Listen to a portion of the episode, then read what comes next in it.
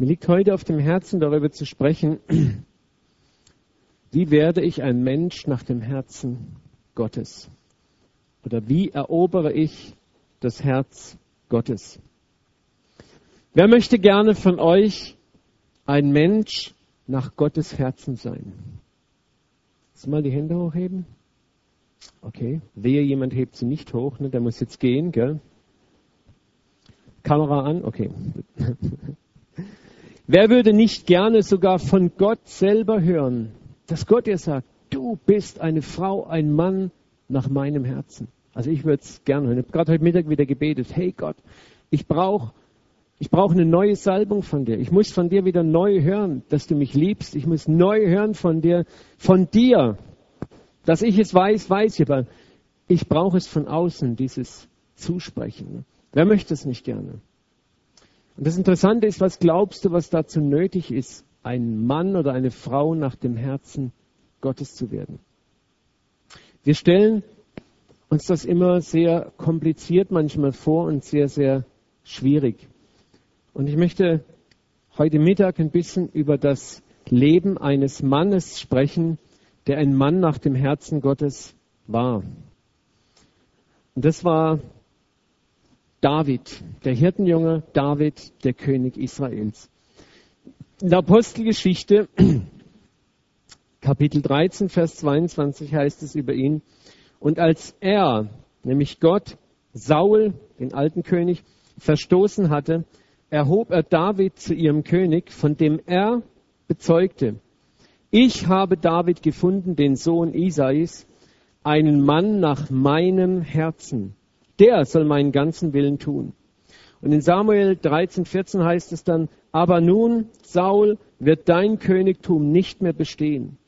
Der Herr hat sich aber einen Mann ersucht nach seinem Herzen. Und er hat ihn bestellt zum Fürsten über sein Volk, denn du hast das Gebot des Herrn nicht gehalten. Und mit diesen Versen beginnt die Geschichte des Hirtenjungen Davids, der vom Hirtenjungen, dem jüngsten von sieben Söhnen, zum König über Israel, über ganz Israel wird. Und Davids Lebensgeschichte ist eine Geschichte von Siegen und Niederlagen und die Geschichte einer ganz, ganz großen, tiefen Liebe zu Gott. Vater, ich bete, dass du uns das Wort segnest heute Mittag. Ich bete, dass du unser Herz aufnahmefähig machst. Vater, ich möchte dir einfach nochmal bitten, dass du es bist, der zu uns spricht. Vater, der uns zeigt heute Mittag, was es heißt, ein Mann und eine Frau nach deinem Herzen zu sein und dass dies keine abgehobene, unerreichbare Utopie ist, Vater, sondern dass es in Reichweite für jeden von uns liegt, Vater. Und wir danken dir dafür, dass es so ist. Jesus, und ich bete, dass du in uns heute Mittag neu eine Liebe zu dir anzündest, zu dem, was du für uns getan hast, was du für uns bist. Und dass wir verstehen, wie sehr du uns liebst, wer wir sind in dir und wo wir hinsteuern werden, Herr. Amen. Für mich ist David ist einer meiner Lieblingshelden aus der Bibel überhaupt schlechthin. Und er ist für mich gleichzeitig der Pendant, das Gegenstück zu Petrus im Neuen Testament. Beide Männer zeichnet eins aus, sie hatten eine große Liebe zu Gott. Ein großes Herz für Gott. Und gleichzeitig äh, war in ihrer beider Leben eine immens große Schwachheit, die sie manchmal daran hinderte, diese Liebe perfekt auszuleben. Beide Männer kamen in ihrer geistlichen Karriere an absolute Tiefpunkte wo man denkt, tiefer kann man gar nicht mehr fallen. Und trotzdem überwanden sie durch die Güte Gottes und vor allen Dingen durch ihr Vertrauen, dass sie selber in die Güte Gottes hineinsetzten, diese Krisen, wurden wirklich zu Helden Gottes, zu Männern nach dem Herzen Gottes. Und wir werden sehen, dass ein Mensch nach dem Herzen Gottes fast gar nichts mit unseren äußerlichen Taten zu tun hat, sondern dass es um die Haltung des Herzens geht. Das, was in deinem Herzen ist. Das, was sich nach Gott und seiner Gerechtigkeit sehnt und versucht, mit allen Mitteln dorthin zu gelangen. Und das ist schon sehr, sehr interessant. David war ein Mann, der sich durch eine außergewöhnlich große Liebe zu Gott auszeichnet. Aber er war ein Mann, der große Fehler machte, der sehr, sehr schwere Schuld auch auf sich lud. Es gibt mehr als fünf schwere Verfehlungen, die David begangen hat, von denen die Bibel sehr präzise berichtet. Und er begann diese Dinge, nachdem Gott ihn erwählt hatte. Nachdem Gott ihm den großartigen Sieg über Goliath gegeben hat. Er begann diese Fehler, nachdem Gott zu ihm gesagt hatte, du bist der Mann nach meinem Herzen. Das ist etwas, was wir verstehen müssen. Und wieder sehen wir auch hier, dass wir Menschen Gott niemals überraschen können. Als Christ kannst du Gott niemals überraschen. Das ist großartig. Du kannst Gott niemals enttäuschen im Sinne, wie du einen Menschen enttäuschen kannst. Und das liegt einfach daran, dass Gott dein Herz, dein Leben, dein Wesen, deine Persönlichkeit kennt. Er hat dich gekannt, bevor der Weltgrund gelegt war. Er hat dich gekannt, bevor du im Leib deiner Mutter geschaffen wurdest. Das kleine Baby, das wir hier gesehen haben. Wir alle hoffen für ein gutes Leben, haben gebetet und Gott sieht sein ganzes Leben schon vollendet vor sich. Du kannst Gott niemals überraschen und deswegen kannst du ihn niemals enttäuschen. Und für einen wiedergeborenen Christen ist das schon eine so gewaltige Sicherheit, die wir in seiner Hand haben. Es gibt ein paar äh, wunderbare Verse.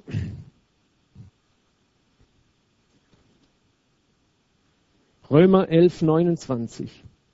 Denn Gottes Gaben und Berufungen können ihn nicht gereuen. Das ist ein Vers, der mich schon oft genug getragen hat. Wir glauben manchmal, wenn wir Scheiß gebaut haben, dass Gott sagt, jetzt bin ich fertig mit dir. Jetzt, es tut mir leid, dass ich dich zu einem Leiter gemacht hat oder dir das oder das gegeben habe, mir reicht's. Und das ist natürlicherweise die Reaktion, die wir Menschen untereinander haben. Unsere Geduld zueinander ist begrenzt. Und als Menschen haben wir das auch schon oft genug von anderen Menschen oder miteinander erlebt dass uns jemand dann, wenn der Geduldsfaden gerissen ist, etwas wegnimmt. Mit dem Kommentar, du hast es nicht verdient. Äh, wenn ich das gewusst hätte, hätte ich dir das nicht gegeben. Wenn ich verstanden hätte, wer du bist, hätte ich dich nicht befördert. Und unser ganzes Leben ist deswegen auch immer von einer gewissen Furcht vor Verlusten geprägt.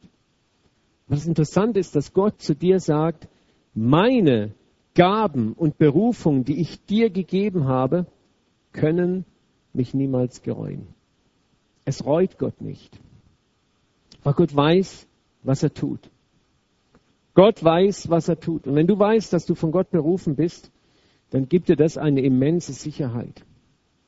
Und so auch im Hinblick auf David. Gott sagt, meine Berufung und meine Gabe, die ich David gegeben habe, die bereue ich niemals. Ich weiß, was ich getan habe.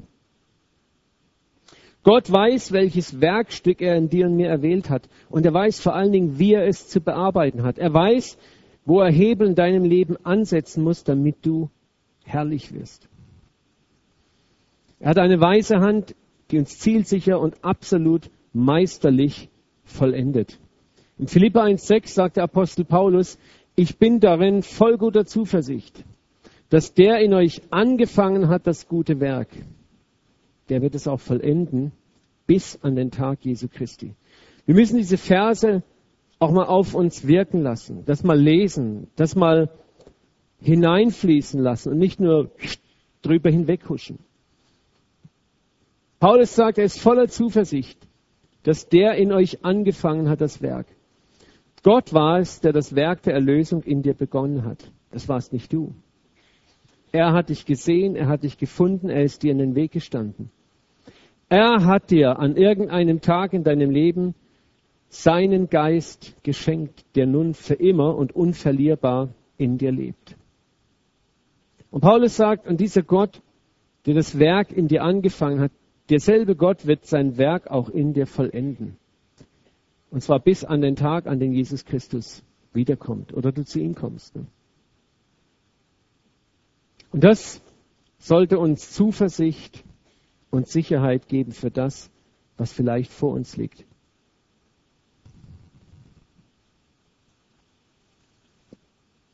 Wenn Jesus dich ansieht, dann sieht er in dir einen willigen Geist, einen willigen Geist, einen Menschen, der gerne möchte. Wir alle möchten eigentlich gerne Gott gehorchen. Wir alle möchten unser Bestes geben. Wir alle hassen es eigentlich, auszurutschen und hinzufallen und Gott Schande zu bereiten, wenn wir ehrlich sind. Auch wenn wir manchmal zunächst mal absichtlich ausrutschen und sogar ein bisschen Freude daran haben am Ausrutschen. Und trotzdem kommt hinten dran Zerknirschung und Reue und Ärger darüber. Und das ist das, was Gott in seinen Kindern sieht. Weil der Geist Gottes in uns lebt, wollen wir ein anderes Leben leben. Haben wir eine andere Sehnsucht in uns, anders zu leben. Auch wenn wir dabei ausrutschen.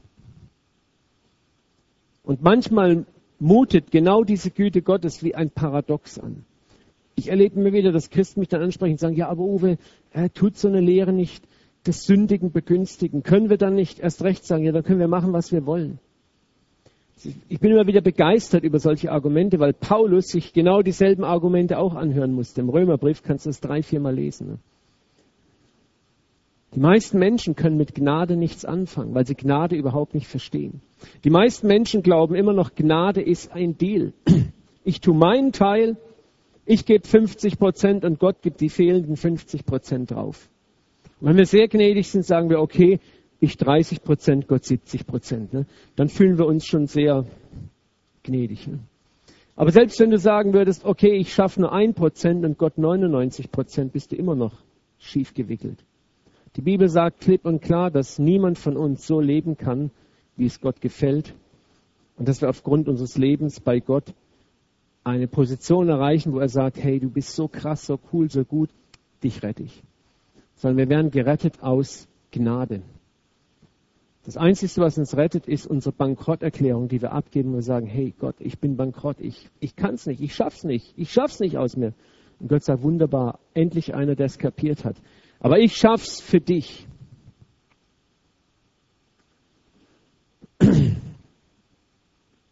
Wir vergleichen Gott sehr oft mit den Menschen, die uns umgeben, mit den Situationen, die uns umgeben. Weil wir bei den Menschen erleben, dass wir etwas tun müssen, um ihre Gunst, ihre Liebe zu erreichen, glauben wir, dass wir bei Gott genauso ticken müssen. Weil vielleicht auch manche kirchliche Lehre uns so indoktriniert hat, meinen wir, es ist so. Aber Gnade ist eben Gnade.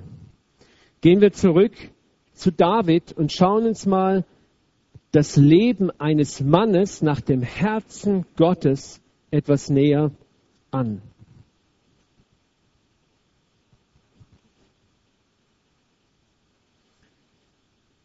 Oh.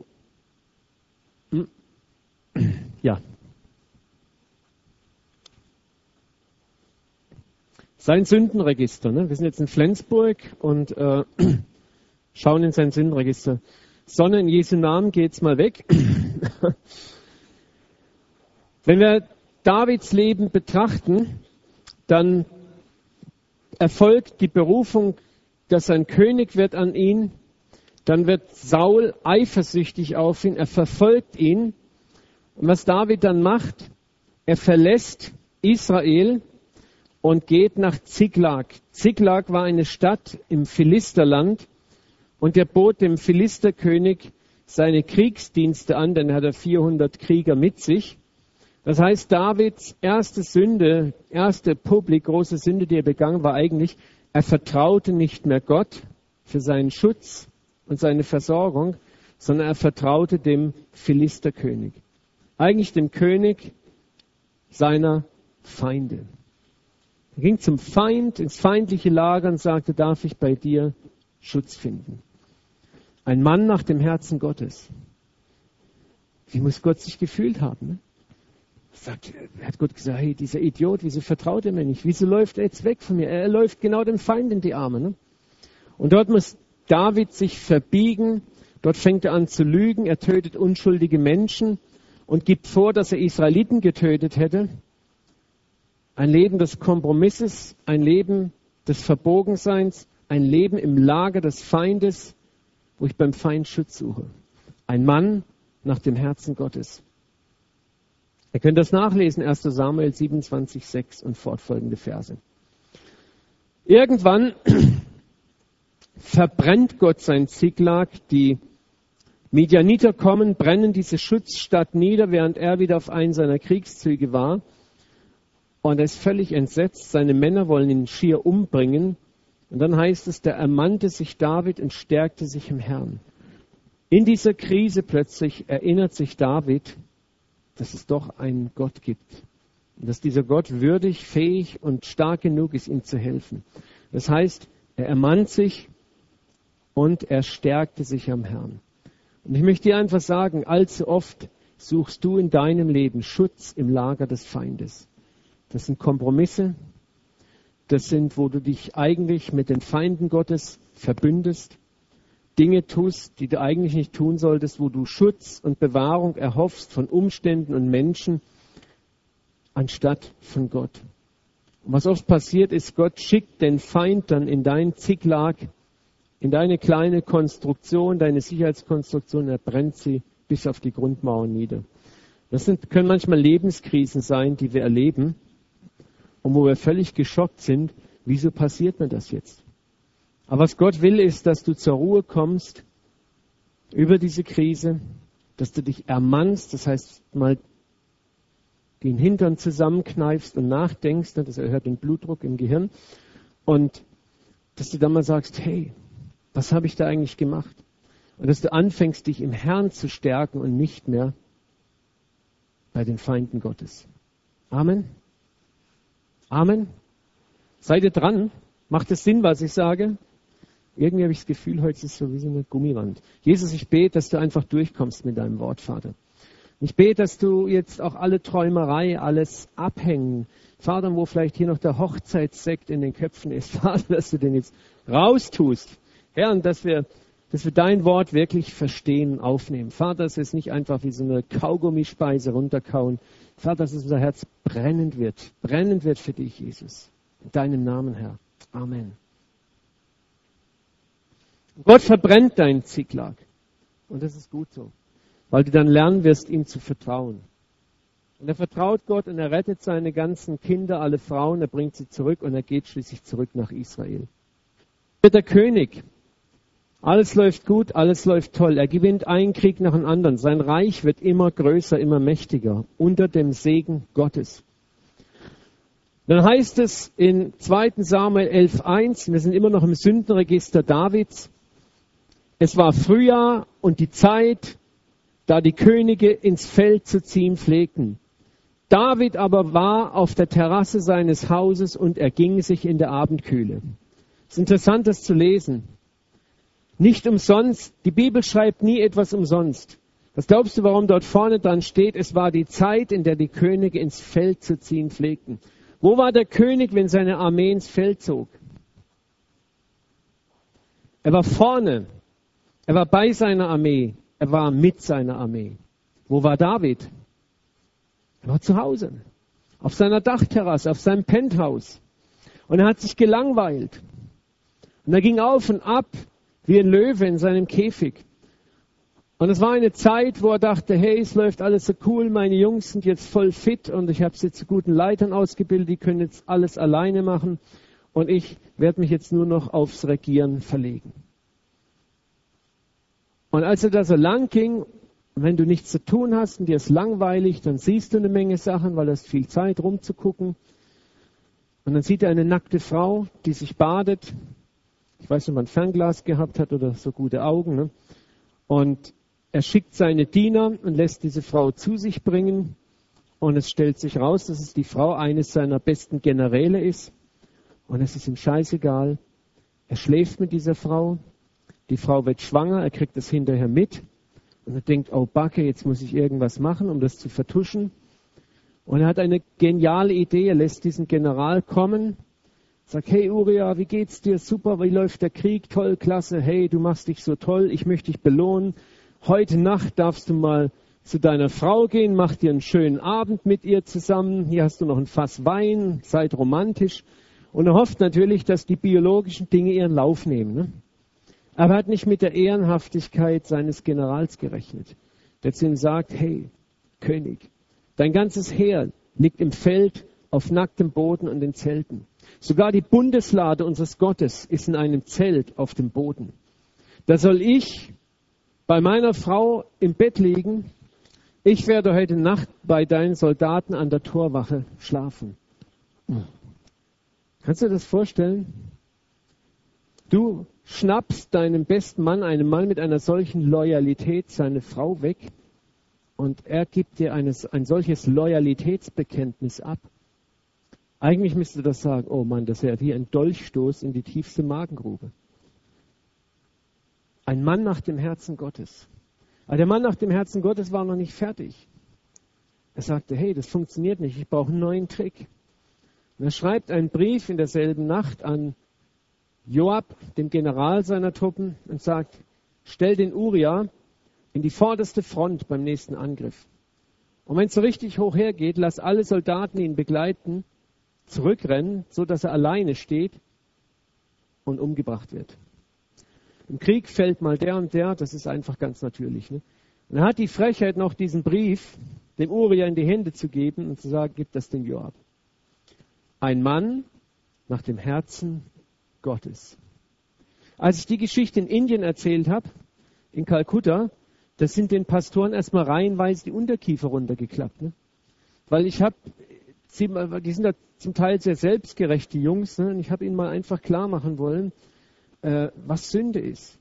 Und wir meinen manchmal so, wir wären so gerecht. Ne? Und Uriah wird umgebracht und er stirbt. Und David feiert sofort Hochzeit mit seiner neuen Bathsheba. Und dann kommt der Prophet Nathan und überführt ihn vor seinem ganzen Hofstaat des Ehebruchs. Und hier passiert was Interessantes. Ne? David hätte den Propheten sofort einen Kopf kürzer machen können. Aber er tut Buße. Aber darüber nachher mehr. Wir wollen jetzt erstmal nur das Sündenregister angucken. Als das dann rum ist, einige Jahre später, David hat schon äh, einige Kinder, macht einer seiner Söhne einen Aufruhr gegen ihn. Es steht in der Bibel zweimal über David, dass er seine Kinder nicht erzog. Dass er seinen Söhnen alles gewährte und ihnen niemals Widerspruch gab. Das ist interessant, ne? Ein Mann nach dem Herzen Gottes. Ein Weichei nach dem Herzen Gottes. Und beide Male, beide Söhne zetteln einen Aufstand gegen ihn an, einen Abstand von mehreren Jahren, der ihm fast den Thron kostet und einem seiner Thronfolger, nämlich Salomo, fast das Leben. Ein Mann nach dem Herzen Gottes. Zum Ende seiner aktiven Karriere juckt ihn nochmal der Hafer und er denkt sich, ich bin jetzt so mächtig und so groß, ich möchte wissen, wie stark meine Armee ist. Und er schickt seine Generäle aus, alle Soldaten in Israel zu zählen. Und das war von Gott verboten. Gott sagte, kein König hat die Erlaubnis, Israel zu zählen. Warum hat es verboten? Weil Gott nicht wollte, dass sich die Könige auf Heer und Waffen und Macht ihrer Soldaten verlassen, ihrer Armee verlassen, sondern auf ihn verlassen. Es geschieht nicht durch Heer oder Kraft, sondern durch meinen Geist, spricht der Herr. Und das ist etwas, was Gott dir auch sagen möchte. Sei nicht damit beschäftigt, jeden Tag deinen Kontostand abzufragen, deine Potenz nachzumessen, ich meine deine geschäftliche natürlich, äh, oder sonstige Dinge. Es, so viele Christen sind beständig damit beschäftigt, ihre natürliche Stärke zu messen, weil sie im Grunde genommen darauf vertrauen. Oder leben voller Angst, dass irgendetwas vielleicht, wie ist der Aktienkurs heute und was passiert da und was passiert dort. Ne? Und Gott sagt, verlass dich nicht darauf. Hör auf zu messen, zu zählen und zu wiegen. Verlass dich auf mich. Sonst kam eine, eine, eine große Not über ganz Israel, eine furchtbare Pest. David tut wiederum Buße. Und er tut eine gute Buße. Er will ein Opfer bringen und da kommt der Besitzer dieses Ortes Araunas, ein Farmer, und sagt, hier, du kannst meine Ochsen haben und Holz gebe ich dir auch für das Opfer. Und David hat dieses, das, da sieht man den anderen Geisten David. Er hätte ja sagen können, hey, super cool, brauche ich nichts beibringen, klasse, toll. Ne? Und viele Christen leben heute so. Ne? Sie wollen Gott ein Opfer bringen und hoffen, dass jemand anderen ihnen das Opfer in die Hände legt. Es darf nichts kosten. Es, es muss billig sein. Es muss ganz billig sein. Und David hat das Rückgrat zu sagen, nein, ich kann das von dir nicht geschenkt nehmen. Und er entlohnt ihn fürstlich dafür. Er weiß, dass er nicht sich ein Opfer geben lassen kann von irgendjemandem. Sondern das ist auch so wichtig für uns zu lernen. Du kannst nicht erwarten, dass jemand anders für dich irgendwelche Opfer bringt. Dass jemand anders dein Leben für dich stellvertretend lebt. Es ist deine Sache, vor Gott zu stehen. Deine Sache. Es ist deine Sache, vor Gott zu bestehen, nicht die Sache eines anderen. Es ist deine Sache, von Gott Segen zu empfangen und nicht durch das Gebet eines anderen vielleicht, der Hände auf dich legt. So viele Christen leben in dieser Bless me, bless me Haltung, wo es ein anderer für sie richten soll. Das ist so schön billig und preiswert. Ne? Ich fahre mal schnell nach Tübingen zu Rick Joyner, Rick legt mir die Hände auf, dass ich prophezeien kann. Dann brauche ich mich nicht mehr ausstrecken danach, dann muss ich nichts mehr tun. Boah, es kommt einfach. Uh, ne? Und das sind so Dinge, wo Gott uns zeigen möchte. Du kannst nicht hergehen und jemand anderen etwas für dich tun lassen, was eigentlich dein Job ist. Und David hat es verstanden. Aber es ist interessant. Waren jetzt diese Verfehlungen Gott irgendwie gleichgültig? Hat Gott gesagt, ist mir egal, ist ja David, der darf machen, was ich will? Oder hatte David vielleicht einen Sonderbonus, einen Sondersündenbonus bei Gott, den wir nicht haben? Oder maßt Gott oder misst Gott vielleicht doch mit zweierlei Maß? Ne? Vielleicht hat Gott eine Brille, in der zwei verschiedene äh, Gläser drin sind. Oder ist Sünde vielleicht für Gott gar nicht wichtig und wir mühen uns hier irgendwo nur blöd ab und hätten doch eigentlich ein viel leichteres Leben? Was wir sehen, ist, dass David für jedes seiner Vergehen auch die Folgen zu tragen hatte. Das Kind, das er mit Bathsheba hatte, starb. Ziklag, die ganzen Frauenkinder wurden entführt, durchlebten eine Horrorzeit. Der Mord an Uriah hat ihm sehr viel auch Ansehen gekostet. Absalom und Adonia, jedes Mal musste David fliehen aus seiner Stadt und verlor letzten Endes auch zwei Söhne. So, das soll uns motivieren, als Christen den Umweg der Sünde nicht zu gehen. Sünde kostet dich immer etwas. Wenn ich über die Liebe Gottes predige, heißt es das nicht, dass Gott sagt, hey, es ist alles okay, sündige wie du willst, gar kein Problem, hey, ich liebe dich doch. Sünde hat immer einen Preis. Sünde ist eine Saat, die du aussäst und du wirst eine Ernte haben. Auf alles, allen Samen, den du aussäst, der bringt eine Ernte. Die Bibel sagt, ein jedes bringt Frucht nach seiner Art. Was du aussäst, bringt eine Ernte. Immer. Punkt. Das hat mit Liebe gar nichts zu tun. Es bringt Ernte. Gott mildert die Folgen ab, wenn du Buße tust. Aber das sind immer irgendwelche Folgen. Immer. Und das soll uns motivieren zu sagen, hey, wenn es irgendwo geht, ich bleibe von der Sünde ferne. Aber was uns ermutigen soll an David ist, dass Gott ihn trotz seiner immensen Schwächen, und es gab noch einige Sachen mehr, die er angestellt hat, als ein Mann nach seinem Herzen bezeichnet. Und wenn Gott das zu einem Mann sagt, der ein Mörder ist, ein Ehebrecher ist, ein heimtückischer Mörder eigentlich ist, dann ist doch für viele von uns hier im Raum, denke ich, auch Hoffnung, dass du und ich Männer und Frauen nach dem Herzen Gottes sind, oder? Das ist es, worauf ich hinaus möchte. Das soll dir Hoffnung für dich selber machen. Es ist erstaunlich, Gott beruft ihn trotzdem König zu sein. Er wird der größte König von ganz Israel. Und er wird sogar zum Stammvater des Messias. Denn es das heißt immer wieder Jesus aus dem Hause Davids. Er wird zum Stammvater des Messias. Was also nun ist es, das David von den anderen unterschied? Was ist es, was Gott in uns sucht und ihn dazu führen kann, zu dir und zu mir zu sagen, du bist ein Mann, eine Frau nach dem Herzen Gottes? Ich möchte nochmal, dass wir auf die Berufung von David schauen.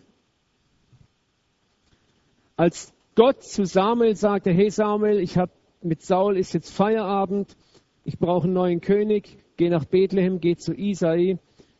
Äh, der hat sieben Söhne und unter seinen Söhnen habe ich mir einen neuen König ausgesucht, einen Mann nach meinem Herzen. Als Samuel kam, sah den Eliab, und das war der Älteste, der Erstgeborene, an und dachte, wow, ne, für wahr heißt wow.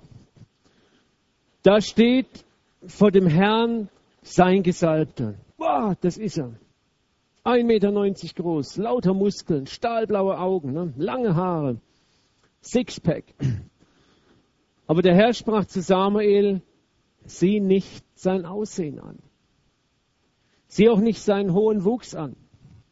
Ich habe ihn verworfen. Denn nicht sieht der Herr auf das, worauf ein Mensch sieht. Ein Mensch sieht, was vor Augen ist, der Herr aber sieht das Herz an. Und dieser Vers zeigt uns sehr, sehr viele Wahrheiten. Samuel sah in Eliab zunächst mal den Erstgeborenen. Damals war es üblich, dass der Erstgeborene alles erbte. Für Samuel war ganz klar, natürlich, wenn es einer der Söhne Elis ist, dann ist es natürlich Eliab, er ist der Erstgeborene. Außerdem ist er so groß und er sieht echt aus, wie ein König aussehen sollte. Ne? Wahrscheinlich sein Gautier-Schminktäschchen noch gerade dabei gehabt. Ne? Er war beeindruckt. Aber all das sind Äußerlichkeiten. Und Gott sieht das Herz an. Und jetzt gehen wir mal ein bisschen tiefer. Nicht nur dein Aussehen alleine ist äußerlich, sondern deine Taten sind manchmal auch Äußerlichkeiten. Deine Taten sind manchmal auch nur Äußerlichkeiten. Wir denken, zeigen nicht die Taten das Herz eines Menschen an. Zeigen nicht die Taten das Innenleben eines Menschen an. Sagte nicht Jesus selber, dass der Baum an seiner Frucht erkannt wird? Also zeigt doch das Tun eines Menschen an, wer er wirklich ist. Nochmal ein Sprung zurück zu David. Wer war er? Ein Mann nach dem Herzen Gottes. Ein Mann, der Ehe brach, kaltblütig jemanden ermordete, den Mordauftrag demjenigen noch selber mitgab, hatte schon Sinn für Humor. Ein Mann nach dem Herzen Gottes. Das habe ich die Inder gefragt. Habe gesagt, würdet ihr so jemanden noch als Pastor eingesetzt lassen? Nein, nein, haben sie alle den Kopf geschüttelt. Und dann habe ich gesagt, ja, aber wieso ist er dann noch König geblieben? Und dann haben sie mich angeguckt und haben gesagt, ne, er war eben König. das war alles. Ne? Ich meine, Gott hätte ihn abservieren können. Er hat doch Saul abserviert. Und das ist interessanterweise, da hört, hören wir Menschen gern auf zu denken. Wir hören einfach auf zu denken. Ja, unsere Theologie verschwindet hier irgendwo in einer Wolke. Wir denken nicht mehr weiter. Offensichtlich zeigen Taten nicht immer das wahre Herz eines Menschen. Offensichtlich können Taten oder manche Taten etwas zeigen, das wir auch nur mit den Augen sehen und beurteilen, ohne wirklich das Herz des Täters zu kennen. Wir sehen eine Tat und wir denken, oh schrecklich, was für ein Mensch. Aber Gott sagt, nein, ich sehe ihn ganz anders. Oder wir sehen eine Tat und denken, wow, oh. Und Gott sagt, ah.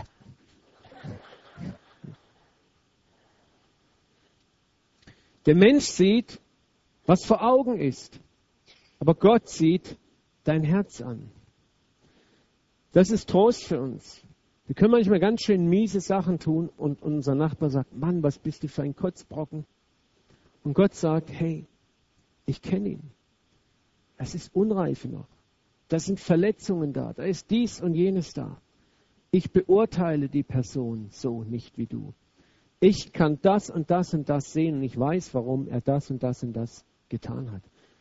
Würdest du vielleicht mit Gott in einem Zwiebelgespräch sein, würde Gott vielleicht sagen, schau mal, ich werde jetzt mal seine Zukunft zeigen. Das ist eine Zeit, und er wird herrlich werden, weil ich ihn herrlich mache. Und deswegen hast du kein Recht, ihn so zu sehen. Darum konnte Gott sagen, trotz all dieser schrecklichen Dinge, David ist ein Mann nach dem Herzen Gottes. Freunde, was will uns heute Abend hier das lehren? Viele von uns verdammen sich für das, was sie tun, getan haben oder vielleicht sogar noch tun werden. Viele sitzen hier im Raum und halten ihr Herz für eine einzige Schlamm- und Jauchegrube. und meinen, mit mir will Gott nichts zu tun haben. Du tauchst hier auf im Gottesdienst, du bist dabei, aber tief innen drin fühlst du dich vielleicht manchmal völlig disconnected von Gott. Weil du denkst, deine Taten sind ja überhaupt nicht das, was Gott erwartet. Oder vielleicht gehörst du auch zu denen, die so eine kleine schwarze Liste mit sich rumtragen, wo ein paar Namen draufstehen von anderen Gemeindemitgliedern, ne, was sie alles getan haben. Und weil sie das getan haben, ich das gesehen habe, deswegen haben sie so ein kleines Punktesystem hinten dran. Ne? Minus drei, minus vier, minus fünf. Ne? Ah, da kommt ja wieder mein schwarzes Schaf. Ne? Und auch das ist etwas, wo wir uns vielleicht heute Abend verabschieden müssen von diesen Listen. Vielleicht wirst du erstaunt sein, wie Gott diese Person sieht. Und Gott dir sagen, ich sehe den ganz anders. Ja Gott, nein, also das kann nicht sein, Himmel. Ich hab's gesehen, du machst hier einen Fehler, Gott. Ne? Putz mal deine Brille. Ne? Schauen wir doch nochmal in die Bibel. Da gibt es auch andere Männer, deren Taten nicht unbedingt das widerspiegelten, wie Gott sie sah. Denken wir mal an Jakob, der Patriarch. Er betrog seinen Bruder mit einem super Trick mit seiner Mutter zusammen und brachte ihn um das Erstgeburtsrecht. Er betrog seinen Schwiegervater auch mit irgendwelchen Zaubertricks und brachte ihn um seine Schafsherde. Er wird der Cheater genannt eigentlich, ne? der Betrüger. Oder Petrus, über ihn haben wir ja schon oft gesprochen im letzten Jahr. Ein Großmaul, aber ein liebevolles Großmaul. Ein Großmaul, das Jesus liebte, weil Jesus hinter seiner Großmäuligkeit diesen unbändigen Willen sah, gehorchen zu wollen, gehorchen zu können, dabei sein zu können. Und wir sind oft genauso, dass wir Menschen sehen, die dann so vielleicht ein bisschen dick auftragen und wir sagen, oh, ist das ein Schwaller, Herr? Ah, oh, Mann. Und in Wirklichkeit sagt Gott, hey, guck doch mal, das ist Unreife, klar, aber schau mal in den Kern hinein. Und dann die Jünger. Mehrmals hat sogar Jesus gesagt, wie lange muss ich euch noch ertragen? Es war für ihn sogar ein Stress, mit den Jungs abzuhängen. Ne? Aber es waren Menschen nach seinem Herzen, Menschen, die er wählt hat, Menschen, denen er den Bau seiner Kirche anvertraut hat. Trotz all der schlechten Taten sah Gott etwas tief im Herzen dieser Männer, das ihn anzog, ihn begeisterte, ihn überzeugte. Das sind die richtigen Jungs. Männer nach meinem Herzen. Und ich möchte heute Abend sagen, genauso sieht Gott dich an. Egal, was deine Umstände sind. Egal, was du getan hast. Und er ist begeistert von dir. Und er sagt, Edgebadge, ich sehe was in dir, das du gar nicht siehst. Und jetzt hör mal auf mit deinem Selbstverdammnistrip. Gott sieht sehr wohl das schwache Fleisch in dir, aber sieht den willigen Geist in dir. Er ist imstande, diesen willigen Geist zu sehen. Gott kann den Unterschied erkennen, wo wir aus Herzenshärte, Verstockung oder Gottes Hass sündigen oder wo wir sündigen aus Unreife, aus Unwissenheit, aus einer kulturellen Prägung heraus oder aus Furcht. Viele Sünde tun wir aus Furcht. David fürchtete sich vor Saul, deswegen ging er nach Ziklag ins Lager des Feindes. Viele von uns knicken ein, weil sie Angst vor irgendwelchen Konsequenzen haben und sündigen aus Furcht. Die Christen sind gern bereit, den anderen zu verdammen dafür, aber Gott sagt, hey, ich kann sehen, was für ein Druck da war. Das ist, wenn wir wüssten, wie freundlich Jesus zu uns ist. Deswegen heißt es in der Bibel, wir haben nicht einen hohen Priester, der nicht könnte mit uns leiden. Er ist in allem versucht worden, wie wir auch. Darum lasst uns voller Zuversicht zum Thron der Gnade kommen, wenn wir Gnade brauchen. Er weiß, wie es ist. Er weiß, wie es ist, wenn es juckt, wenn es brennt, wenn es klemmt und wenn die Versuchung groß ist. Er ist nie gefallen, aber er weiß, wie es sich anfühlt. Und er sagt, hey, ich kann dich verstehen. Ist okay. Ich vergebe dir. Du wirst es schaffen. Ich gebe dir Gas, ich gebe dir Stoff. Also ich meine, äh, ich versorge dich mit Heiligen Geist. Ne? Du kommst durch, du wirst es schaffen. Wo andere Menschen sagen, no way. Gott sah das Herz Davids und er sah die Schätze, die sich hinter einer Schale aus Unreife, Unwissenheit, Blödheit und Eigensinn verbargen. Er sah das Herz dieses Jungen, das sich tief im Innern nach ihm sehnte. Gott sah all die Lieder, die David geschrieben hat in den zahllosen Tagen, als er mit den blökenden Schafen auf der Weide saß. Die Gedanken, die dieser Junge sich gemacht hat. David, wenn wir gleich dazu kommen, war ein Mann, der die Tiefen des Herzens Gottes erkannt hatte, wie wenige vor ihm und nach ihm. Und Gott liebte ihn, auch wenn er dabei gewaltig hinfiel.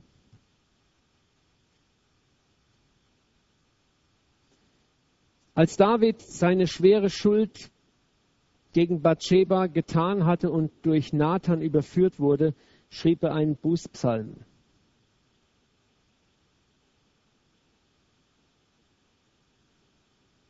Den Psalm 51. Und dort sagt er, Gott sei mir gnädig nach deiner Güte. Tilge meine Sünden nach deiner großen Barmherzigkeit und wasche mich rein von aller meiner Missetat. Reinige mich von meiner Sünde, denn ich erkenne meine Missetat. Ich erkenne, was ich getan habe. Das war nicht nur ein Geschwalle. Wenn das ein leeres Wort gewesen wäre, so, oh, jetzt hat's Gott gesehen, halt müssen wir schnell, la, la, la, die Bußhaltung aufsetzen. Gott kennt dein Herz. Du kannst Gott keinen Kuckuck vormachen. Und er sagt, an dir allein habe ich gesündigt, übel getan. Du hast Recht in deinen Worten. Du stehst rein da, wenn du mich verurteilst. Ich bin als Sünder geboren, meine Mutter hat mich in Sünden empfangen. Wenn wir das Herz Davids nun tiefer angucken, dann sehen wir, er erkennt seine Sünde. Er versteckt sie nicht. Er hätte als König das Recht gehabt, diesen Propheten, das haben nicht wenige Könige gemacht, einen Kopf kürzer zu machen und sagen, du bist eine unbequeme Stimme in meinem Palast, du störst mich, beleidigst meine Frau. Das wäre überhaupt kein Problem gewesen. Und er wäre weiter König geblieben. Keiner hätte was sagen können dagegen. Aber als Nathan zu ihm kommt, wirft er sich vor allen Leuten auf den Boden und sagt, ich habe gesündigt. Und das ist ein offenes Herz, das Gott sucht. Wenn Gott kommt und überführt. Das ist das Zeichen des Wiedergeborenen, dass du nicht dich rausredest, sondern sagst, oh ja, es tut mir so leid, was habe ich getan?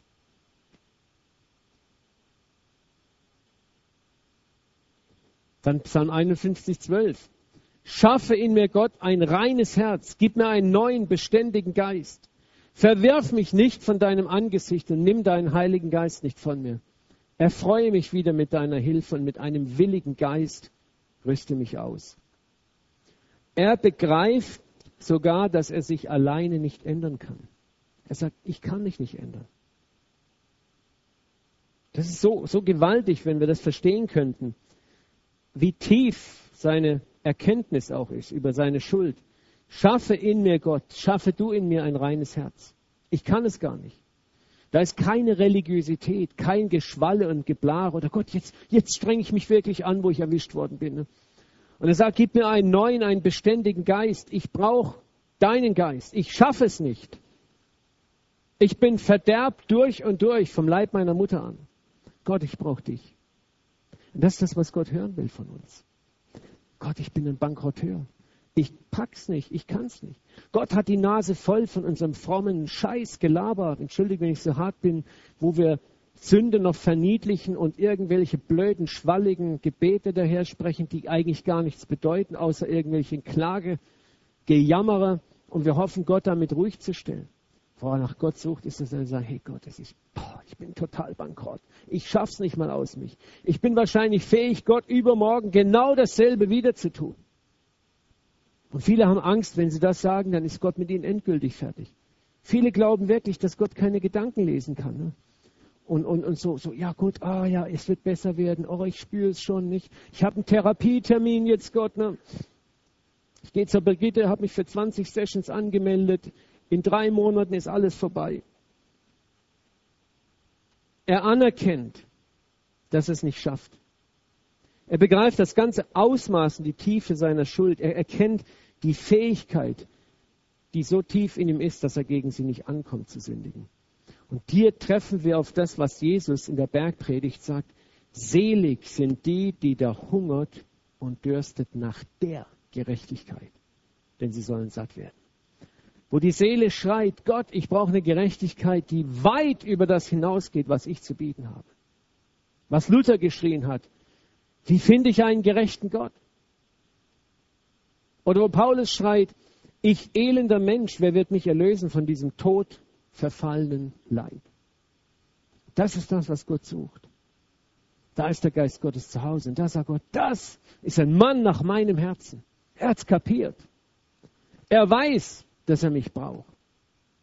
Und auf einer solchen, auf dem Boden einer solchen Niederlage, wo alles eingeebnet ist, da kann etwas Großartiges, da wächst Charakter drauf. Das ist der verlorene Sohn, hat auch gecrasht, voll versagt, aber da ist etwas drauf gewachsen. Aber auf einem religiösen Geist, da wächst gar nichts. Da wächst nur Unkraut. Das Unkraut der Selbstgerechtigkeit. Weiter sagt David, Schlachtopfer willst du nicht. Ich wollte sie dir sonst geben und Brandopfer gefallen dir nicht. Die Opfer, die Gott gefallen, sind ein geängsteter Geist, ein zerschlagenes und geängstetes Herz wirst du, mein Gott, nicht verachten. David war der reichste Mann seiner Zeit. Und das hat er gewusst. Er sagt, für mich Gott, es ist ein leichtes. Was willst du? Ochsen? Ein Ochse? Ich opfer dir 20.000 Ochsen. Gar kein Problem. Und wie viele Menschen tun heute noch solche Deals mit Gott abschließen? Hey Gott, ich spende mal für Gabis Kinderkrippe 50.000 Euro, dann habe ich 60 Freischüsse in diesem Jahr, ne? kann ich sündigen. Oder wo man vielleicht mit irgendwelchen anderen Kompensationszahlungen dann meint, Abbitte tun zu können bei Gott. Und David, das ist, was Gott begeistert hat. Dieser Mann, und er lebte in einem System, wo man ein Opfer bringen musste. Das war ja Gesetz. Und er sagt, hey Gott, ich weiß, dass es Gesetz ist, aber ich kapiere vollkommen, das alleine kann mich nicht wirklich frei machen. Aber er hat verstanden, das ist das, das ist Leute, wenn ihr das begreifen könntet, was, was Gott hier sagen möchte. David hat das Herz Gottes verstanden in einer Zeit, wo es die meisten noch gar nicht begriffen haben. Er sagt, hey Gott, ich habe verstanden, dass diese blöden Ochsen, Kälber und Tauben und was da geopfert wird, ich weiß, dass es ja nur ein Bild ist. Darum dreht sich es eigentlich gar nicht. Was du suchst, ist mein zerschlagenes, kaputtes, verzweifeltes Herz, wo ich verzweifelt bin über meine Schuld, zerknirscht bin. Das ist der Wohlgeruch, der aus einem Herzen aufsteigt, wo Gott sagt, oh, mehr. Und nicht der Geruch von verbranntem Fleisch, das aus Selbstgerechtigkeit verbrannt wird. Aber ein Herz, das zerbrochen ist, wo du über deine Schuld weinen kannst, wo du verzweifelt bist, wo du verzagt bist, da kann der Geist Gottes reinkommen, da kann er dir Trost zusprechen. Jemand, der so zerbrochen ist, nimmt Vergebung gerne an. Und das ist, wo ich euch vor sechs Wochen mal gepredigt habe, Furcht ist nicht in der Liebe. Das ist der Punkt, wo in der Liebe wächst. Wo Jesus sagt, wem viel vergeben wird, der liebt viel. Glaubt mir, David hat sehr geliebt, weil ihm viel vergeben werden musste. Er war sich bewusst, was das kostet. Und deswegen hat er Gott geliebt wie kein zweiter. Er begreift diesen ganzen äußeren Formalismus, dass er nichts ist und dass Gott nach einer tiefen inneren Betroffenheit sucht. Und dann sehen wir den vertrauenden Glauben in Aktion. Das ist so ein Hammer. Das müsst ihr mal vorstellen. In diesem Psalm sagt David plötzlich, ich will die Übertreter deine Wege lehren, dass sich die Sünder zu dir bekehren. Das ist der absolute Hammer. Und das zeigt, wie sehr er Gnade verstanden hat. Stell dir mal vor, da hast du richtig fett, saftig reingelangt, ne? Richtig scheißemäßig, ne? Und jetzt, und dann sagst du so, Uwe, jetzt würde ich gern am nächsten Sonntag hier predigen. Ich möchte die Sünder mal richtig belehren, wie schlimm Sünde ist und äh, dass sie doch umkehren müssen zu Gott. Ne? Was würden wir sagen? Also, jetzt tu mal langsam, spiel den Ball flach, gell? Jetzt geh du erstmal in Seelsorge und dann hast du mal drei Jahre Pause und dann beobachten wir dich nochmal zehn Jahre, ja. Und dann kannst du vielleicht im Hauskreis Zeugnis geben. Amen. Ich will die Übertreter deine Wege lehren. Er kommt her und sagt, hey Gott, jetzt hast du mir vergeben, jetzt will ich. Ich will reden darüber. Das ist so unglaublich. Ich kann mir vorstellen, wie Gott im Himmel gelacht hat. Ich sage, schau mal, er hat es kapiert. Er spinnt nicht religiös rum. Er geht jetzt nicht drei Jahre in die religiöse Selbstverdammniswüste. Er hat kapiert, was jetzt abgeht. Er möchte anderen Sündern helfen. Vor einigen Jahren war ich in den USA und dann hat, hatten wir über irgendeinen, war irgendwas mal gewesen, wo irgendein Pastor gefallen war. Und dann sagt mir so ein, ein guter amerikanischer Pastor, Do you know, brother, uh, there is a lot of space behind the cross, but very little space behind the pulpit. So auf gut Deutsch, es gibt viel Raum hinter dem Kreuz, aber sehr wenig Platz für sehr wenig Menschen hinter einem Rednerpult. Was er sagen wollte, nur die moralisch absolut einwandfreien haben Recht, hier zu stehen. Also ich bin moralisch einwandfrei, nur deswegen stehe ich hier. Gell? Nur deswegen darf ich zu euch Abschaum predigen. Ne? Ich habe, als ich da stand und den Mann angeguckt habe, dann habe ich erst mal dreimal schlucken müssen und habe gedacht, oh Gott, was ist das? Ne? Und dann habe ich ihn gefragt, ob denn David, König David, in seiner Kirche noch einen Platz hinter seinem Rednerpult hätte. Ne? Und dann ist ihm bald, sind ihm seine dritten Zähne bald sonst wohin geflogen. Ne? Sowas hört sich irgendwie toll an, aber tief drin, das trieft vor Selbstgerechtigkeit. Wäre die Ansicht dieses Leiters wahr, hätte David kein Recht mehr gehabt, noch König zu sein. Petrus hätte kein Recht gehabt, einer der führenden Apostel zu sein. Keiner der Jünger hätte ein Recht, Apostel genannt zu werden. Jakob hätte kein Recht, Stammvater zu sein. Abraham hat auch gesündigt und hat verleugnet und hätte kein Recht gehabt. Und so weiter und so weiter und so weiter. Was bewegt nun solche Menschen, solche Sprüche abzudrücken? Es ist wiederum, solche Prediger vergleichen Gott mit einem normalen Menschen. Für sie ist Gott wie ein Mensch. Für sie reagiert Gott wie ein Mensch. Und was sie glauben, nämlich, dass Predigt, für sie ist Predigt bedeutet, hier vorne zu stehen und den Leuten zu sagen, was sie alles nicht tun dürfen.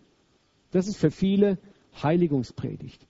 Man ballert die Leute an und sagt ihnen eine Liste, was sie nicht tun müssen. Und wenn sie es auch gut einhalten, dann sagt man ihnen, jetzt seid ihr heilig. Ne? Und jetzt wollen wir mal die Hände heben, wer will heilig leben. Wir machen einen Aufruf, wer will heilig sein. Alle kommen nach vorne, es ist so wunderschön. Ne? Und wir sind alle jetzt dann geheiligt und erneuert und gehen heilig in die Woche. Nur wir hören dann voneinander nichts mehr. Und dann sündigt jeder heimlich für sich. Ne? Und am Sonntag treffen wir uns wieder und bist du immer noch heilig? Ja, Schwester, ich bin noch voll in der Heiligung drin. Oh. Und das ist solche Leiter verstehen Predigt oft nur als Anklage und Aufzählen von Schuld. Das soll man tun und das tun und das nicht tun. Und das ist keine Predigt. Deswegen werden Menschen eben nicht frei. Und deswegen können sie auch nicht verstehen, dass jemand, der gesündigt hat, hier hinstehen darf. Weil nach ihrem Verständnis darf ich natürlich nicht sagen, hört mal, ihr müsst hier ordentlich leben. Ne? Ihr dürft kein Alkohol trinken, wenn ich selber Alkohol getrunken habe. Ne? Dann habe ich kein Recht. Aber davon hat David hat ja gar nicht davon geredet, als er sagte, ich will die Sünder deine Wege lehren. David wollte sich nicht hinstellen und sagen, also Leute, ähm, ihr dürft das und das nicht tun. Was David eigentlich wollte, er wollte von dieser unendlichen Güte und Liebe und Treue Gottes erzählen, die ihm widerfahren ist. Er wollte Gott eigentlich vor den Menschen anbeten. Er wollte die Herrlichkeit, die Güte, die Treue, die Liebe, das Erbarmen Gottes anbeten vor den Menschen. Darum hat er um Erlaubnis gebeten. Hat er hat nicht um Erlaubnis gebeten, hinzustehen und sagen, ja, liebe Geschwister, also ich muss euch jetzt über die Sünde berichten und ja, es ist so schlimm und so schwer und macht das ja nicht und, und hoffentlich entdeckt keiner, dass ich auch so etwas getan habe. Darum ging es gar nicht. Und das ist das, was was David so auszeichnet. Ich will die Übertreter deine Wege lernen. Und du und ich, wir haben ein Recht, auch wenn wir versagt haben, einem anderen Menschen. Gerade dann können wir von der Güte Gottes erzählen, sagen, hey, ich bin auch gefallen. Ich bin auch fertig gewesen. Ich glaube, dass eines der größten Zeugnisse des Petrus genau das war, ich habe total versagt. Freunde, ich war derjenige, der den Herrn verraten hat in dieser Nacht. Was du, Petrus, das hätte ich aber nie gedacht. Doch, ich war es. Ne? Und dann haben wahrscheinlich alle gesagt, oh, dann ist ja auch noch Hoffnung für uns. Und plötzlich wird die Botschaft menschlich. Wenn die Leute mal erfahren, dass die Top-Leiter auch nur Menschen sind, plötzlich ist Hoffnung da. Aber wenn du so einherwandelst, ja, liebe Geschwister, ich erinnere mich schon gar nicht mehr, wann meine letzte Sünde war. Es fällt mir ganz schwer, mich daran noch zu erinnern. Meine Heiligung ist schon so weit fortgeschritten. Ne? Ich übertreibe jetzt ein bisschen, aber dann irgendwann denkst du, naja, also, oh, da komme ich nie hin, gell? Also brauche ich ja gar nicht machen. Ne? Ich weiß noch, als ich das erste Mal als ganz, ganz junger Christ erlebt habe, wie ein Prediger public so über seine Schwächen geredet hat, habe ich gedacht, Erleichterung, da ist ja für mich auch noch Hoffnung da. Ne? Weil so jeder trägt sein kleines Register mit sich. Ne? Und, und das tut so gut. Und das heißt nicht, dass wir Sünde verniedlichen, aber wir werden ehrlich zueinander. Und das ist das, was Gott will. Das ist das, was David wollte.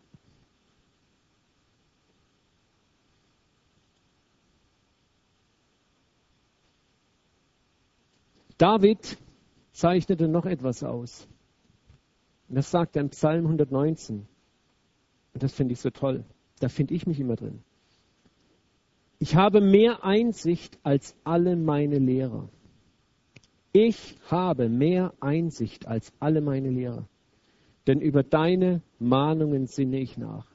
Ich mag diesen Psalmteil deshalb so sehr, weil er in dieser Kürze alles aussagt, was David ausgemacht hat. Davids theologisches Verständnis und Denken ging Lichtjahre über das hinaus, was seine ganzen Zeitgenossen ausmachte. Er erkannte das Herz Gottes in einer Tiefe und Weise, wie keiner, nicht mal seine Lehrer den unterwiesen, erkannten das Herz Gottes so tief. Nicht einmal ein Samuel, nicht einmal ein Nathan. Und das war es, was David zu einem Mann nach dem Herzen Gottes machte. Stell dir mal vor, du begegnest einem Menschen, der dich total versteht. Bevor du deinen Mund aufmachst, sagt er dir schon, was du sagen willst. Und, du merkst, er, er begreift dein ganzes Innenleben. Sowas ist begeisternd, das, das ist total inspirierend. Wir haben vielleicht alle mal schon so Unterhaltungen erlebt, wo du mit jemandem zusammensitzt und oh, ne, es fließt, ohne nicht dauernd Missverständnis. Ja, Moment, halt, nein, ich habe das doch so gemeint. Ja, verstehst du es denn immer noch nicht? Ah, ne? Sondern wo es einfach fließt. Und das ist das, was Gott erlebt hatte mit David. Weil David einen Hunger, einen Hunger hatte nach dem Herzen Gottes. David war nicht zufrieden mit äußerer Religion. Er saß da und hat beständig nachgedacht. Deswegen kam er auf diese tolle Idee zu sagen, hey, Rinder, Ziegen, Böcke, willst du nicht? Am Gesetz des Mose David steht doch, das müssen wir machen. David, was ist das dann? Das ist doch Heresie, was du predigst. Und David sagt, nee, nee. Irgendwas ist da, das steht da, aber da ist irgendwas falsch. Wir haben irgendwas noch nicht begriffen. Meine Meinung ist das nicht. Er war seiner Zeit weit voraus. Ein Pendant zu David, theologisch im Neuen Testament, war Paulus. Paulus war auch den meisten Aposteln in seiner Erkenntnis Lichtjahre voraus. Er war derjenige, der die Gerechtigkeit aus Glauben in der Tiefe erkannt hat. Da konnte nicht mal ein Petrus ranriechen und Jakobus schon zweimal nicht. Das ist interessant. Und auch Paulus war jemand, der sich hineingebohrt hat in das Herz Gottes. Und das ist das, was Gott bei uns sucht. Bist du eine Person, die sich in das Herz Gottes hineinbohrt, die sich Zeit nimmt, über Gott nachzudenken? Bist du eine Person, die anfängt auch mal nachzudenken, ob das, was man dir so sagt, auch wahr ist? Oder bist du jemand, der irgendwelche Theologien nur nachbetet? Ja, mein Pastor hat gesagt, es ist so und so. Dann glaube ich das. Ne? In dem Buch stand es aber so und so. Dann glaube ich das. Ich hoffe, ich ich höre mich hier nicht stolz an, aber ich weiß, dass ich heute hier nicht stehen würde, wenn ich nicht damals schon alles Mögliche hinterfragt hätte. Und ich liebe es, mich in das Herz Gottes hineinzubohren. Und da kommst du manchmal schon auf sehr provokante Wahrheiten, auf Sachen, wo du erstmal der Atem wegbleibt. Ne? Aber es ist herrlich. Darauf wartet Gott. Jesus sagt, ich habe euch noch viel zu sagen, aber ihr könnt es jetzt nicht tragen. Viele Christen gibt, die sagen, ja, äh, mit dem Abschluss der äh, Apostelgeschichte war das Neue Testament abgeschlossen und dann kam noch die Offenbarung dazu und dann war Schluss. Ne? Das ist richtig, was das geschriebene Wort anbelangt, aber dieses Wort, Jesus sagt, ist das lebendige Wort, das geht weiter. Die Erkenntnis Gottes wird nie aufhören. Und Gott hat noch so viele Seiten von sich zu zeigen. So vieles, was zu verstehen ist. So vieles ist heute immer noch mit Theologie zugekleistert. Als Jesus lebte und wirkte, war die Herrlichkeit Gottes zugepflastert mit einem Wust von Gesetzlichkeit, von den Satzungen der Väter. Das ganze Alte Testament war so schrecklich verzerrt, Dass Jesus sogar sagte, äh, ihr lebt nach euren eigenen Satzungen und nicht nach den Satzungen Gottes. Ihr habt aus dem Gesetz eine unerträgliche Bürde gemacht. Das Gesetz soll eigentlich Freude sein. Und das ist etwas, was David durchbrochen hat. Darum war ein Mann nach dem Herzen Gottes. Obwohl er so saftig daneben griff. Und wonach sich Gott bei jedem Einzelnen von euch auch sehnt, ist, dass ihr Menschen werdet, die anfangen, sich in das Herz Gottes hineinzubohren. Die anfangen, Fragen zu stellen. Die anfangen, quer zu denken. Die nicht nur wie in einer Herde blökender Schafe irgendeiner Meinung nachtrotteln. Paulus sagt, dass wir mündig werden sollen. Jesus sagt, der Geist wird euch in alle Wahrheit führen. Und das war, was David so sehr bewegt hat. Viele Lehrer und Pastoren nehmen sich keine Zeit, über das Herz Gottes mal unreligiös nachzudenken. Also ich hoffe, dass es bald mal packt, aber mir schwebt es auf dem Herzen, wir möchten gerne mal so einen Philosophenstammtisch gründen, wo wir einfach mal querdenken, einen ganzen Abend lang nur querdenken. Ne? Völlig unlimitiert querdenken über Gott. Und das liebt Gott. Gott hat dir so viel noch zu sagen.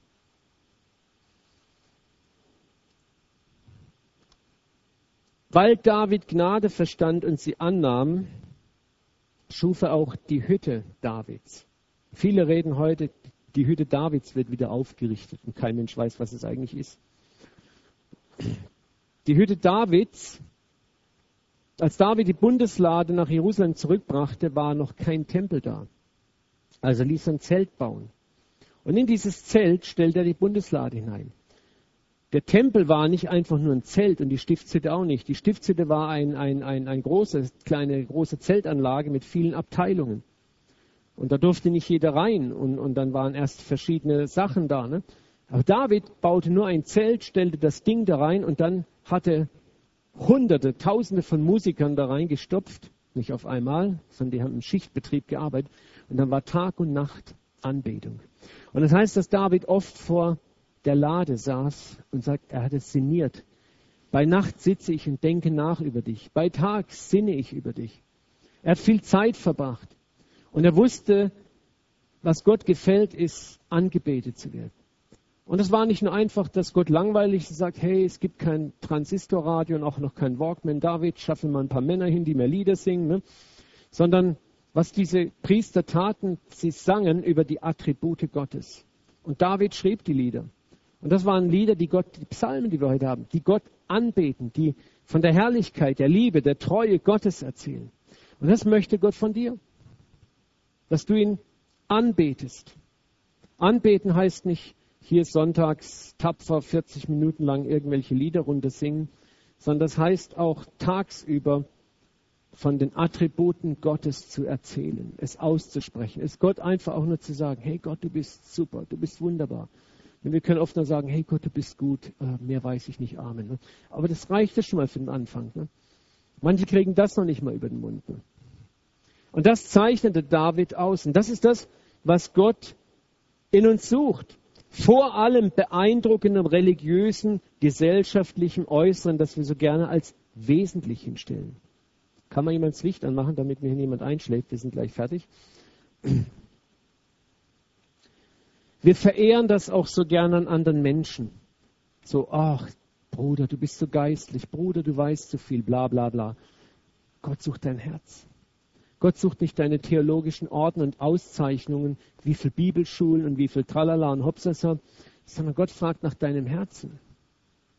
Und Gott sehnt sich danach, dass du ihn liebst und dass du das auch mal sagst. Ja? Liebeserklärungen an ihn abgibst. Und nicht.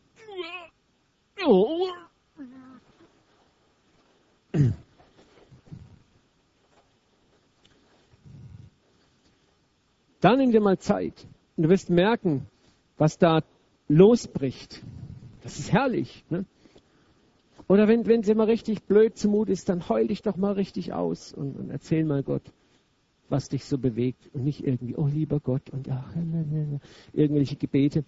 Sprich mal mit Gott. Einfach nur sprechen. Wie mit einem Freund. Danach sehnt sich Gott.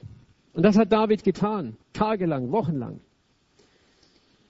Gott möchte dich heute Abend neu ermutigen, anzunehmen, dass du ein Mann oder eine Frau nach seinem Herzen bist. Nicht wirst, bist. Schon jetzt bist. Kannst du die suggestive Musik laufen lassen? Okay. Gott schaut dabei nicht auf dein Äußeres. Gott schaut nicht auf deine Taten, sondern er schaut in allererster Linie auf dein Herz. Er sieht nicht deine augenscheinlichen Schwächen. Er sieht nicht auf das, was du morgen verbockst und versaubeutelst und übermorgen auch noch nicht auf der Reihe hast. Er sieht dich heute schon vollendet. Er sieht, was seine Hand einmal aus dir machen wird. Er sagt, es wird wunderbar sein. What's up? Und heute Abend möchte ich Gott ermutigen, hör auf, dich selber zu richten. Hör auf, dich selber zu verurteilen. Vater, und ich möchte ich einfach bitten, dass du uns hilfst, heute Abend jedes Joch der Selbstverdammnis auf unseren Schultern zu zerbrechen.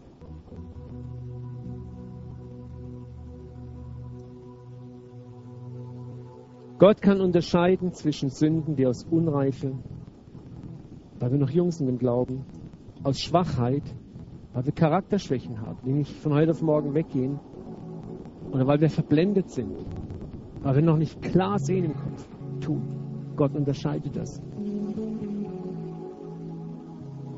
Er schaut in dein Herz und er sucht dort diesen zerbrochenen Geist, der weiß, dass er schwach ist. Der sich nicht schämt, das auch auszusprechen.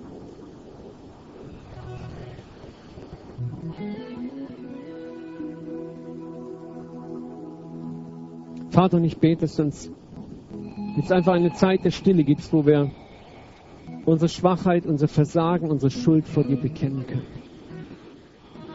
Ich denke jetzt, lass alles religiöse Tamtam -Tam weg. Komm so vor Gott, wie du bist. Es gibt einige hier, die sitzen immer noch ganz entspannt. Und du denkst, es hat keinen Zweck bei mir.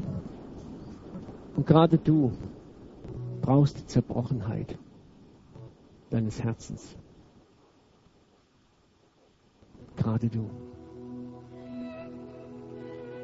Es ist nicht zu spät. Und Gott weiß, wie er dich kriegt. Und er weiß die Zeit.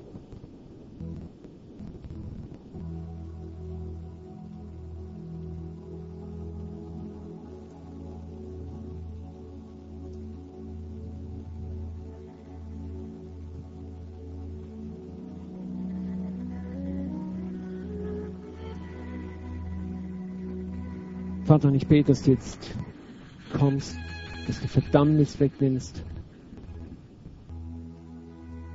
Selbstablehnung. Wir zerbrechen jedes Joch, das Menschen auf uns gelegt haben. Dass wir es nicht wert sind, dass wir kein Recht haben, dass wir noch zu unreif, zu schwach und zu schlecht sind. Jesus, wir wollen nur noch auf dich schauen, was du für uns getan hast wie du uns ansiehst.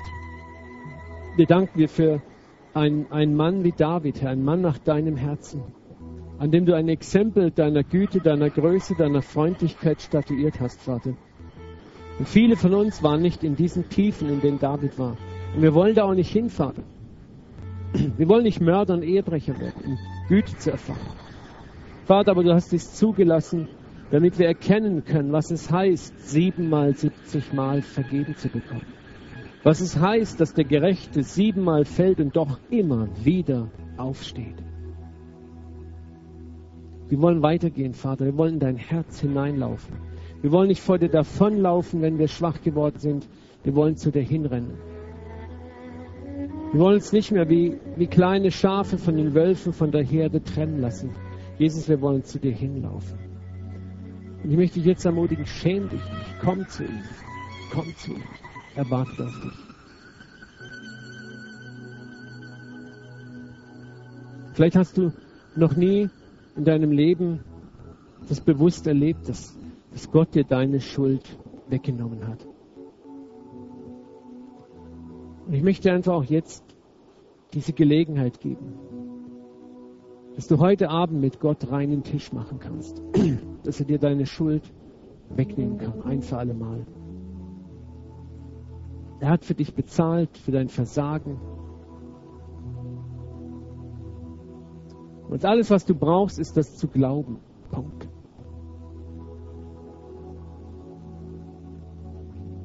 Wenn du das gerne möchtest, dann niemand guckt groß rum, heb einfach mal deine Hand. Ich möchte gerne von hier vorne für dich beten. Wenn du Jesus als deinen Erlöser annehmen möchtest, wenn du nicht gerettet bist, Vater, das ist die Hände, die oben sind. Herr, ich bete, dass du jetzt kommst. Das Leben dieser Menschen, Vater. Dass du sie jetzt mit deinem Geist erneuerst, Herr. Dass sie spüren, wer, wer sie sind. Sie spüren, dass ihre Schuld vergeben ist. Dir ist deine Schuld vergeben. Vater, lass deinen Geist in ihren Herzen Zeugnis empfangen, dass du vergeben hast. Du bist jetzt ein Kind Gottes. Vertraue ihm einfach. Sprech über deine Schwachheiten und lade ein, sie in deinem Leben zu beseitigen. Du wirst erleben, es wird in einem Prozess geschehen, manches über Jahre, aber wird dich mehr und mehr freisetzen. Er ist treu.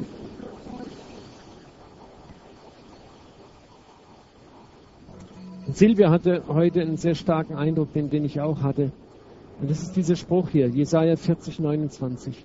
Er gibt den Müden Kraft und Stärke genug dem Unvermögenden. Männer werden müde und matt. Jünglinge strauchen und fallen. Wir können auch sagen, Frauen werden müde. Und Teenies auch. Aber die auf den Herrn harren, kriegen neue Kraft. Sie auffahren mit den Vögeln wie Adler, dass sie laufen und nicht matt werden, dass sie wandeln und nicht müde werden. Es ist der Eindruck da, dass viele müde geworden sind. Auch viele alte Krieger hier im CZK. Du bist müde geworden, du bist matt geworden. Manche einfach, weil der Lauf sie müde gemacht hat. Sie sind Treue gelaufen.